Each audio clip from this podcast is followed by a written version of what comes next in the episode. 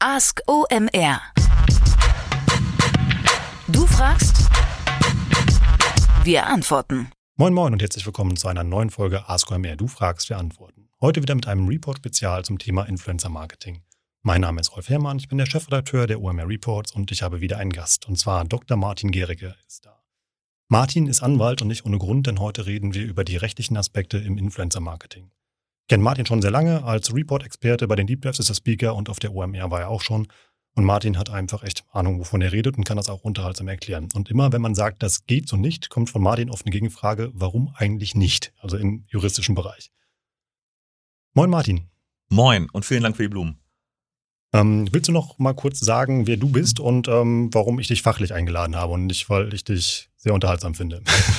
Ja, ich hoffe auch ein bisschen äh, aufgrund, aufgrund der Expertise. Ich bin Martin, bin seit zehn Jahren jetzt Anwalt in Hamburg bei CMS einer größeren Kanzlei. Was mache ich da? Ich mache hauptsächlich Medienrecht, Online-Recht, Social Media, Digital Business. Ich bin, ich glaube auch wie du, Rolf, ein Nordkind. Nee, äh, ich bin Siegerländer. Oh, okay. Siehst du.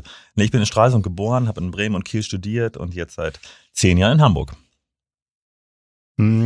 Lass uns mal wieder anfangen mit äh, unserer Kategorie. Du hast 60 Sekunden, mir folgende oh. Frage zu beantworten. Und zwar, braucht jede Website ein Impressum und was gehört eigentlich da rein? Also, wenn ich mit meiner Webseite geschäftlich unterwegs bin, dann braucht die Webseite ein Impressum. Übrigens auch Social Media Profile, die äh, geschäftlich genutzt werden, brauchen ein Impressum. Was gehört da rein? Das hängt auch ein bisschen davon ab, was für ein Unternehmen ich habe. Wenn ich zum Beispiel eine GmbH habe, aber auch sonst äh, muss auf jeden Fall die Adresse, die Kontaktinformationen äh, des Unternehmens da rein, Telefon, Fax, E-Mail, dann die vertretungsberechtigten Personen, also Geschäftsführer, ähm, man muss in der Regel auch das Handelsregister nennen oder die Umsatzsteueridentifikationsnummer. Und es muss auch immer, das vergessen viele, der Verantwortliche nach 55 Rundfunkstaatsvertrag rein, sofern ich auf meiner Webseite redaktionell journalistische Inhalte habe. Was das ist, das müssen wir nochmal andermal erklären. Das ist ziemlich kompliziert. Das wäre jetzt grob eine Minute und ihr könnt jetzt alle ah. immer wieder zurückskippen und dabei in eure Impressums oder Impressi oder wie ist der, die Mehrzahl davon Gute Frage. Ich glaube Impressums. Schreibt uns das gerne mhm.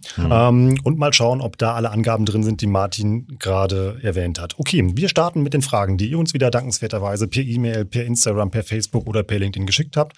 Wie immer habe ich die ein bisschen geclustert, werde an manchen Stellen nachfragen, wenn Martin einen Aspekt anspricht, der besonders relevant ist und ansonsten verlosen wir auch in dieser Ausgabe wieder unter allen Fragen, die uns geschickt hat, einen Influencer Marketing Report. Okay, wir starten wir mit der ersten Frage. Die haben wir per E-Mail bekommen und die lautet, ich schicke einem Influencer ein teures Produkt mit der Bitte um ein Posting. Es wird nicht gepostet, darf ich die Ware zurückfordern und wer trägt die Kosten des Rückversandes? Gute Frage, wow, gute Frage. Ähm, schwierige und gute Frage.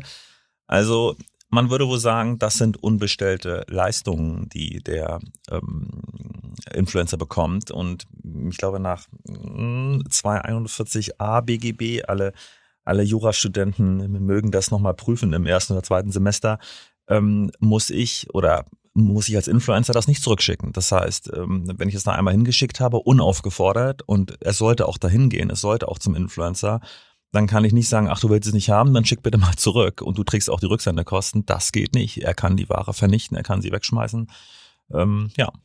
Also wenn ich Handys, Kleinwagen, Doppelhaushälften oder ähnliches verschicke, sollte ich ja, das, äh, das, das sollte ich mir vorher überlegen. Das würde ich auch sagen. Ich hatte neulich noch mal eine Frage eines Mandanten, die war ganz, ganz interessant in dem Zusammenhang. Er hat gesagt, wenn der Unternehmer das jetzt nicht will, kann der mich vielleicht irgendwie verklagen, weil, ähm, also wenn der, Entschuldigung, wenn der Influencer das nicht will, kann der Influencer mich vielleicht in irgendeiner Weise verklagen, so nach dem Motto, du hast mir einfach ungefragt Pro Produkte geschickt. So analoger Spam, mehr oder weniger. Genau, absolut richtig. Genau, wie wir es aus dem, aus dem Bereich Spamming kennen. Und da muss man sagen, nein, das, so einen Fall kenne ich nicht. Das wüsste ich jetzt auch nicht, wie man das aus dem Gesetz ableiten könnte.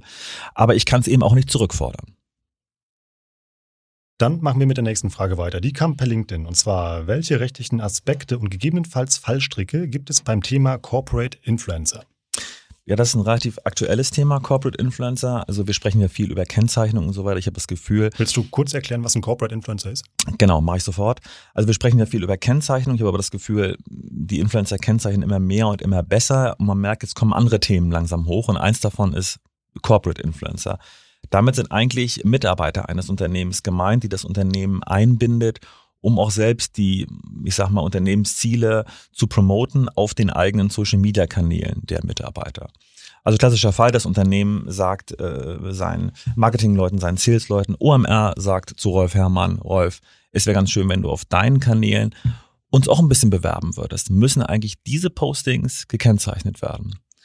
Und da würde man sagen, das kommt drauf an, das was der Jurist immer sagt.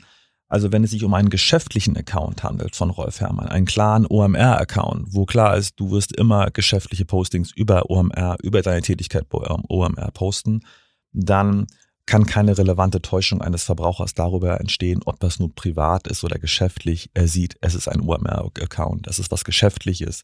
Das musst du nicht kennzeichnen. Wenn du allerdings einen privaten Account hast und du bist ein recht erfolgreicher Influencer, das heißt, du ziehst schon bei dem einen oder anderen Post auch äh, Geld aus deinen, aus deinen Postings und du postest was für andere Unternehmen und plötzlich kommt mal was für OMR dann ist das wohl Werbung für OMR. Also wenn du es zumindest positiv machst und wenn es nicht ein neutraler Beitrag ist oder ein schlechter Beitrag, was ich nicht hoffe, oder ein negativer Beitrag. Also wenn es ein positiver Beitrag auf, deinen, auf deinem pri privaten und nicht OMR-Account ist, muss man wohl sagen, das müsste gekennzeichnet werden. Aber auch wenn, also Arbeit ist ja ein relevanter Teil unseres richtig. Lebens. Damit genau, verbringen wir sehr viel Zeit. Du stellst die genau richtige Frage. Du sagst, wo grenze ich jetzt ab, ob ich positiv über OMR berichte, werblich berichte oder ob ich einfach nur sage, heute war ein super Tag bei OMR. Aber darf ich noch eine Sache dazu sagen, ja, weil es mir auch wichtig ist, weil das ein ziemlich neues Thema ist. Dazu gibt es noch nichts. Es gibt keine Entscheidungen. Es gibt sowieso, die Gesetze, die wir haben, sind relativ abstrakt. Die äußern sich dazu nicht. Das heißt, ich glaube, das ist eins der nächsten äh, upcoming Topics sozusagen. Wie ist es eigentlich, wenn ähm, Mitarbeiter eines Unternehmens werblich über das Unternehmen auf ihren privaten Kanälen posten? Muss sowas gekennzeichnet werden oder nicht? Gibt es noch nicht. Das war gerade meine Meinung, aber das kann jemand auch anders sehen. Spielt die Größe bei solchen Accounts eine Rolle? Absolut, spielt auch eine Rolle. Du musst eigentlich unerheblicher Influencer sein, das heißt, oder eigentlich unbedeutender Influencer sein. Du musst also einen Teil deines Lebensunterhalts auch aus dem Influencer-Marketing betreiben. Das heißt, du siehst, die Anforderungen für diese Kennzeichnung bei Corporate Influencern sind hoch. Ja, also du darfst nicht auf dem Geschäftsaccount posten, es muss ein rein privater Account sein. Dieser private Account muss aber ab und zu dann doch mal für geschäftliche Posts für andere Unternehmen, weil du eben Influencer bist, für andere ähm, Unternehmen musst du da ab und zu auch mal was werbliches posten, wofür du vielleicht auch Geld bekommst. Und es muss sich halt nicht um deine eigene persönliche Meinung handeln, sondern du musst richtig Werbung machen für das Unternehmen. Und bis diese Anforderungen erfüllt sind, muss ja auch erstmal einiges passieren. Deswegen, ich glaube, in diesem Bereich passiert noch einiges und ich glaube, dass die Anforderungen an die Kennzeichnung von Corporate Influencer Posts relativ hoch sind. Machen wir weiter mit der nächsten Frage. Die haben wir per E-Mail bekommen. Und die ist, was gehört in eine Leistungsbeschreibung an einen Influencer, damit ich juristisch auf der sicheren Seite bin? Also zunächst mal ist die Frage insofern gut gestellt, weil ich auf jeden Fall eine Leistungsbeschreibung für den Influencer brauche. Unternehmen sollten Verträge machen mit Influencern und Unternehmen sollten in diese Verträge klar aufnehmen, was Influencer zu leisten haben. Im eigenen Interesse. Ich würde also ähm, das Heft des Handels dann nicht aus der Hand geben, sondern ich würde genau festlegen, welche Form des Postings, also Videos, Fotos, äh, Stories, keine Ahnung, soll er posten, der Influencer welche Anzahl, in welcher Häufigkeit, ähm, die konkrete Gestaltung, die kann ich ihm ja überlassen. Aber ähm, äh, die Form des Postings, das muss ich schon klar vorgeben um eben hinterher auch eine Handhabe zu haben, zu sagen, du hast gegen den Vertrag verstoßen, jetzt machen wir Minderungsansprüche geltend oder du wirst uns nochmal, weil wir mit dem und dem Posting nicht zufrieden waren, weil du es auf dem falschen Kanal gepostet hast, weil es du es zur falschen Zeit gepostet hast. Deswegen wollen wir nochmal weitere Postings von dir haben. Und um diese Handhabe zu haben, muss ich eben vorher genau festlegen, was er zu leisten hat. Kann man in so einen Vertrag ähm, KPI-basierte Vergütungsmodelle reinschreiben? Weil du ja eben sagtest, wenn ähm, ja, gegen die Leistung verstoßen hat. Also ich habe gewisse Erwartungsziele eben halt daran und, und ich sage, die Qualität des Posts war nicht gut genug. Ich will, sagen wir mal, einmal 1000 Paar Sneaker verkaufen, habe aber nur 10 verkauft dass ich sagen kann, okay, die Arbeit war minderwertig, deshalb das halte ich für schwierig. Ähm, üblicherweise lassen sich Influencer auch solche Sachen aufnehmen wie das Nicht-Erreichen der werblichen Ziele des Unternehmens führt nicht zu Minderungsansprüchen. Das kann ich auch nachvollziehen, weil hat es der Influencer noch wirklich in der Hand, ähm, wie viel sozusagen das Posting bewirkt. Jetzt wirst du sagen, naja klar, je, je besser er das Posting macht, desto besser sind vielleicht die Chancen, dass Follower das sehen und das Produkt kaufen. Trotzdem, ich finde, das muss seine Grenze haben. Ich meine, dass die Leistungspflichten des Influencers insofern beschrieben werden sollten, was ich gerade sagte.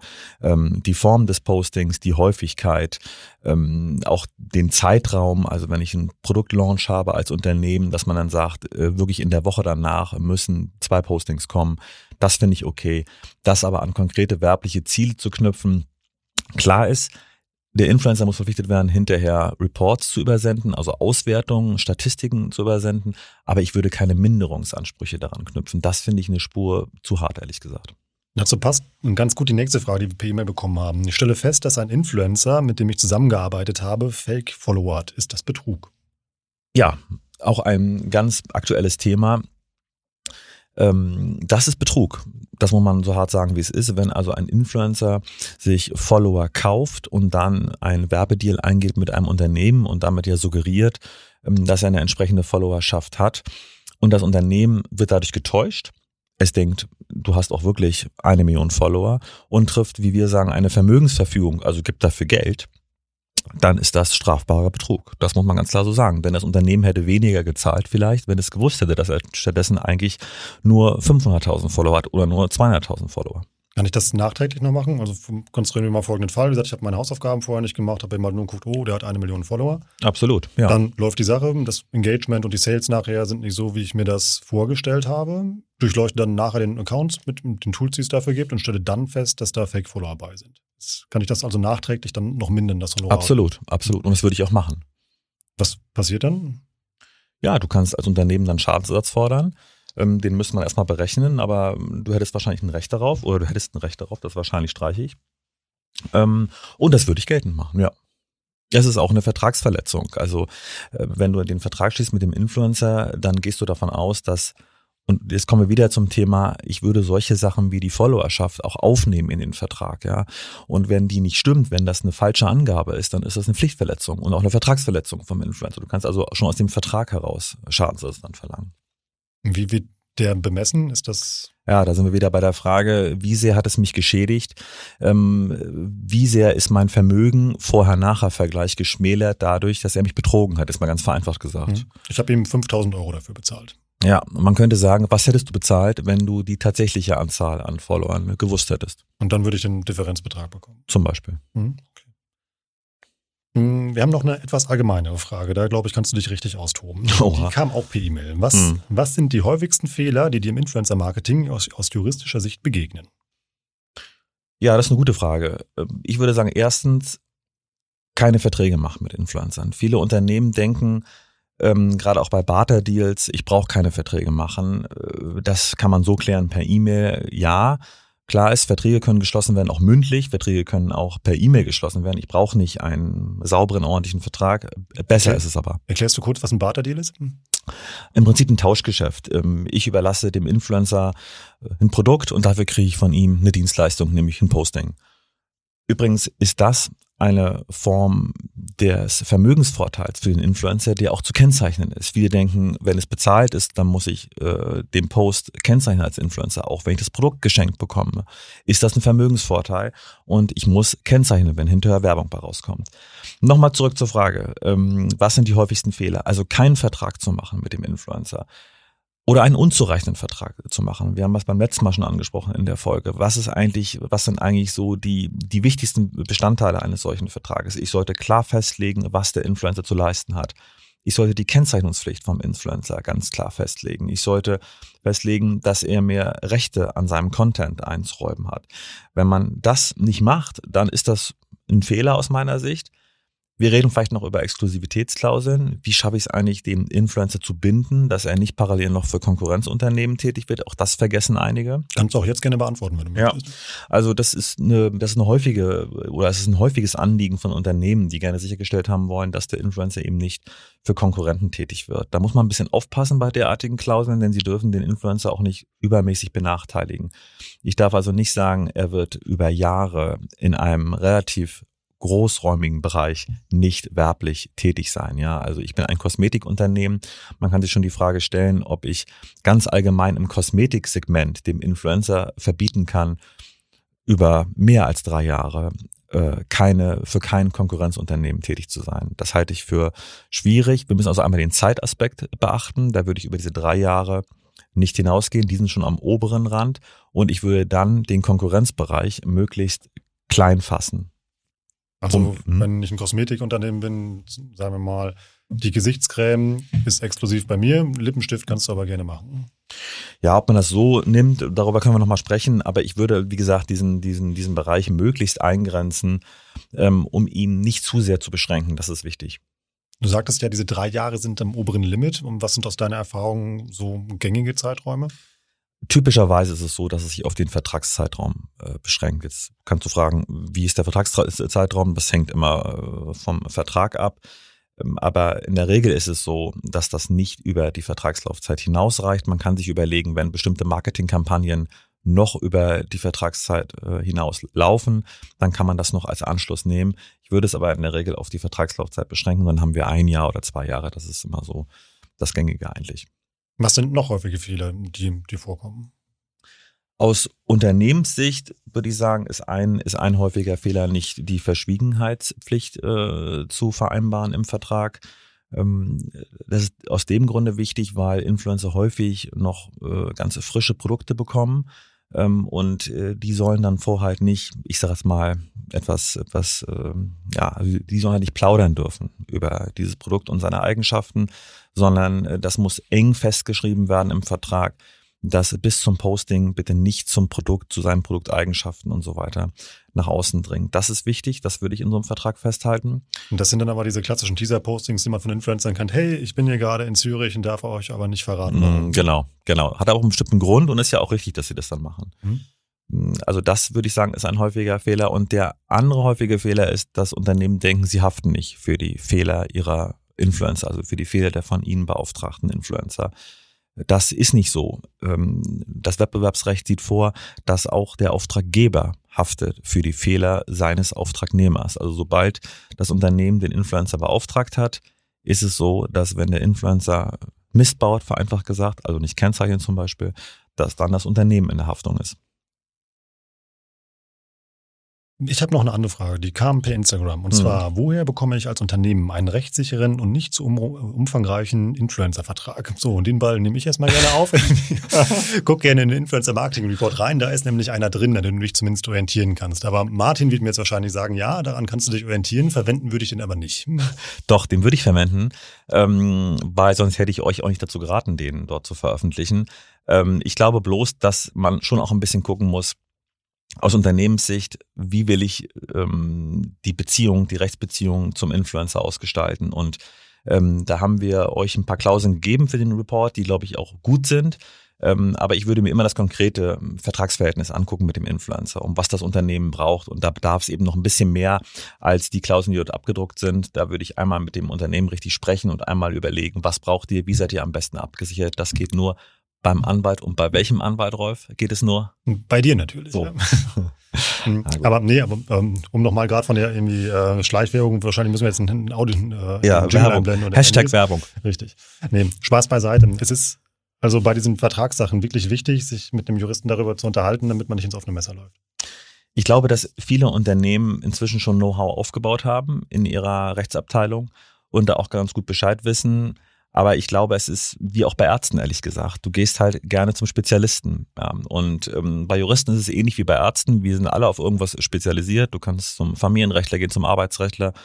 Und ähm, ich mache nun mal Social Media Recht und Marketingrecht und ähm, ich würde wahrscheinlich, also ohne mich jetzt hier nochmal irgendwie anzupreisen, das möchte ich wirklich nicht, aber ich würde zum Spezialisten gehen und ähm, sehe aber zugleich, was ich gerade sagte, dass Unternehmen da auch wirklich Know-how aufgebaut haben und da auch inzwischen schon ganz gut Bescheid wissen. Kann man ein Preisschild an so eine Beratung ranhängen? Nein. Also kommt das um, ähm, kommt das auf das Produkt an, wie groß die Kampagne ist oder wie komplex so ein Fall ist? Ja, also es kommt drauf an, hat das Unternehmen oder auch der Influencer, wir beraten auch Influencer, hat der, ähm, der Influencer und das Unternehmen schon Vorarbeit geleistet, auf die wir nur aufbauen müssen. Das heißt, wir reden einfach nur, Mensch, das könnte man noch verbessern, das kann man noch hinzufügen in den Vertrag oder ist es so, dass man ein komplettes Vertragsdrafting macht? Das ist jetzt schwierig, ähm, da einen Preisschild dran zu kleben, aber ähm, es ist auch nicht zu aufwendig und man darf nicht vergessen, wir würden dann oder man würde dann ja einen Standardvertrag erstellen, einen Mustervertrag, der ich habe so eine, ich sag einmal, ich habe so einen, so einen ähm, den perfekten Vertrag insofern für das Unternehmen, also da erstmal alle Klauseln drin sind, die das Unternehmen maximal begünstigen. Den kann man aber insofern anpassen, dass man einzelne Klauseln auch natürlich irgendwie rausnimmt, weil man sagt, das passt für dieses, für diese Influencer Relation jetzt nicht. Ähm, dann kann man den zurechtstutzen und sich selbst friemeln. Das heißt, sie bekommen erstmal ein Produkt und man braucht ja vielleicht danach gar nicht mehr zum, zum Anwalt gehen, hat das dann zu Hause liegen und wenn dann das sozusagen erstmal ein bisschen was kostet, dann glaube ich, ist es auch ganz gut investiert. Also ein Anwalt sollte sich auch gucken, immer, wer ist der Auftraggeber und wer der Auftragnehmer. Also ich versuche jetzt rauszukriegen, eben halt, wenn, äh, wenn unsere Hörer eben halt sich beraten lassen wollen bei einem Anwalt, eben halt, wo man mhm. erkennen kann, ob das ein guter oder ein schlechter ist. Das ist eine gute Frage, woran ich das erkennen kann ich glaube, man kann es schon auch ein bisschen an der Professionalität sehen. Also ich kann sehen, wie ist seine, wie ist seine Website aufgebaut, hat er da Referenzen, ich würde natürlich mit ihm sprechen, ich würde ins persönliche Gespräch gehen, ich würde mit ihm sprechen und würde irgendwie versuchen rauszufinden, hat er da schon Erfahrung? Ähm, ähnlich wie beim Arzt übrigens kommt es auch auf das äh, Mandantenverhältnis, auf das persönliche Verhältnis an. Wie kommt man miteinander klar? Man, man telefoniert ja, man versucht ähm, Chancen äh, auszuloten gegenseitig und man versucht für den Mandanten das Beste rauszubekommen. Das muss stimmen, auch persönlich stimmen. Und deswegen das würde ich ausloten. Und ich würde, ich sag's nochmal, zum äh, Spezialisten gehen, ähm, der, in der Hoffnung, dass der schon viele dieser Fälle gemacht hat und viele dieser Fälle beraten hat. Oder ich lasse es drauf ankommen und hoffe auf meine Rechtsschutzversicherung. Richtig. Wenn die das zahlt. Vieles im Bereich Urheberrecht und so weiter zahlen oder tragen Rechtsschutzversicherungen nicht. Kommen wir nochmal ähm, zum, äh, zu einer Marketingfrage. Die ja. wir, haben wir ähm, per Instagram bekommen. Wer haftet, wenn der Influencer falsche Aussagen über das Produkt, zum Beispiel über Performance oder Health Claims, trifft und es sich um eine bezahlte Kooperation handelt? Das ist der Fall, den ich vorhin schon kurz angesprochen habe. Dann haftet sowohl der Influencer als auch das Unternehmen. Das Unternehmen sollte im Vertrag äh, mit dem Influencer sicherstellen, dass wenn er falsche Informationen behauptet oder eben nicht kennzeichnet zum Beispiel, dass er dann das Unternehmen von allen Kosten freistellt. So einfach. So einfach. Die Klausel muss gut formuliert sein, aber so kann man es machen, ja. Also, was man eigentlich aus deinen ganzen Antworten raushört, wenn man sich gut vorbereitet, ist das eigentlich gar nicht so schwer. Hm. Richtig, genau. So kann man es sagen. Das ist doch ein schönes Schlusswort. Nicht schwer ist auch deine nächste Aufgabe, die du hast. Und zwar darfst du noch einmal Glücksfee spielen. Ah, ja? okay. Wir haben euch ja versprochen, es gibt nicht nur einen tollen CMS-Kugelschreiber von dir, den du oben drauf geschmissen hast, sondern äh, unter allen Fragen, die es in die Sendung geschafft haben, verlosen wir einen Influencer-Marketing-Report. Hm. Dann zieh doch mal bitte äh, irgendwie den Gewinner. Und du preist nochmal den, den Report an, was es alles gibt. Das mache ich, wenn wir den Gewinner gezogen haben. Hm, okay. Es ist Dennis. So, herzlichen Glückwunsch, Dennis. Du hast den Influencer Marketing Report gewonnen. Das sind 92 Seiten voll Expertenwissen. Darin ist nicht nur der Mustervertrag, über den wir eben gesprochen haben, und Martin hat ja eben gesagt, man kann den doch benutzen. Außerdem ist eine Plattformmatrix da drin, die euch erklärt, welche Plattform für euer Influencer Marketing am besten ist. Wir haben mit Nischen-Influencern gesprochen. Der Maler ist zum Beispiel dabei. Und, und, und.